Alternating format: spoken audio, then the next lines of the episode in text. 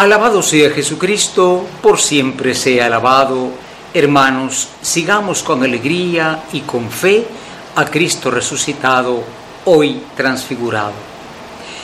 En esta fiesta grande, en este domingo donde celebramos la transfiguración del Señor, se nos invita a ser fieles a Jesucristo, a seguirlo con alegría y con fe, aun cuando haya oscuridad en el camino del discipulado Hoy Él se muestra a sus discípulos y naturalmente lo hace como un acto de misericordia, para que aquellos que van a ser desalentados en el camino por la pasión, pues tengan la fuerza de esta visión anticipada de su resurrección.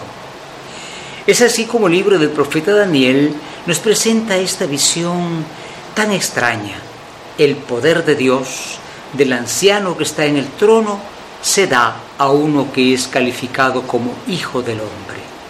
Daniel quiere decir mi juez es Dios. Entonces resulta que el poder de Dios se da aún como hijo del hombre. Es lo contrario de la transfiguración, donde ese hombre aparece vestido de gloria, porque es Dios. Aquí este hombre es el que recibe el poder. Por eso hoy con el Salmo 96 decimos, reina el Señor sobre toda la tierra. No pensemos que el poder del mundo es el que lleva la historia. Estamos acostumbrados a pensarlo así, pero no. Es Dios el que lleva la historia poco a poco hacia un buen final, donde triunfarán esa verdad, esa justicia y esa paz. Es por eso que el apóstol Pablo dice, eh, cuidado con las fábulas, Cuidado con estas visiones extrañas. Nosotros vivamos para el Señor. La transfiguración fue ciertamente una visión milagrosa allá en el monte Tabor, pero hoy está de moda pues visiones, eh, experiencias extrañas. Imaginémonos los telepredicadores con sus milagros eh, prefabricados.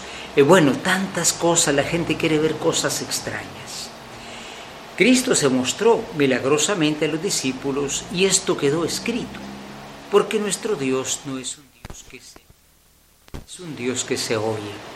Por eso Pablo dice, cuidado con estas eh, visiones y estas cosas que únicamente pues tratan de atraer. Ya en su tiempo sucedía. Y tenemos esta visión de la transfiguración del Señor. Es curioso porque en ese monte Tabor, Pedro, Santiago y Juan escuchan la voz de Dios. Aparece Cristo con Elías, con Moisés, que son autoridades, pero se escucha la voz del Padre, una voz que dice, este es mi Hijo amado, escúchenlo. Repito, nuestro Dios no es un Dios que se ve con portentos, con señales en el cielo, con milagros prefabricados, no, es un Dios que se escucha. Y estamos escuchándolo siempre para que esta palabra suya nos anime, nos lance a vivir nuestra fe en la historia. Pidamos al Señor especialmente para que nosotros eh, no busquemos signos extraños y que esta luz de la resurrección que Cristo ha mostrado en el monte a sus discípulos nos anime a nosotros. Aún en los momentos difíciles, al final brilla la resurrección. Después de las sombras de cualquier padecimiento, brilla la resurrección del Señor.